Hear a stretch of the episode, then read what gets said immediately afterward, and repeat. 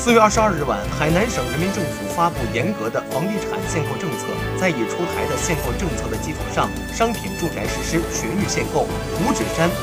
琼中、白沙四个中部生态核心区市县建设的住房，只能面向本市县居民家庭销售。海口、三亚、琼海已实行限购的区域，非本省户籍居民家庭购买住房的，需提供至少一名家庭成员在海南累计六十个月及以上个人所得税或社会保险缴纳证明。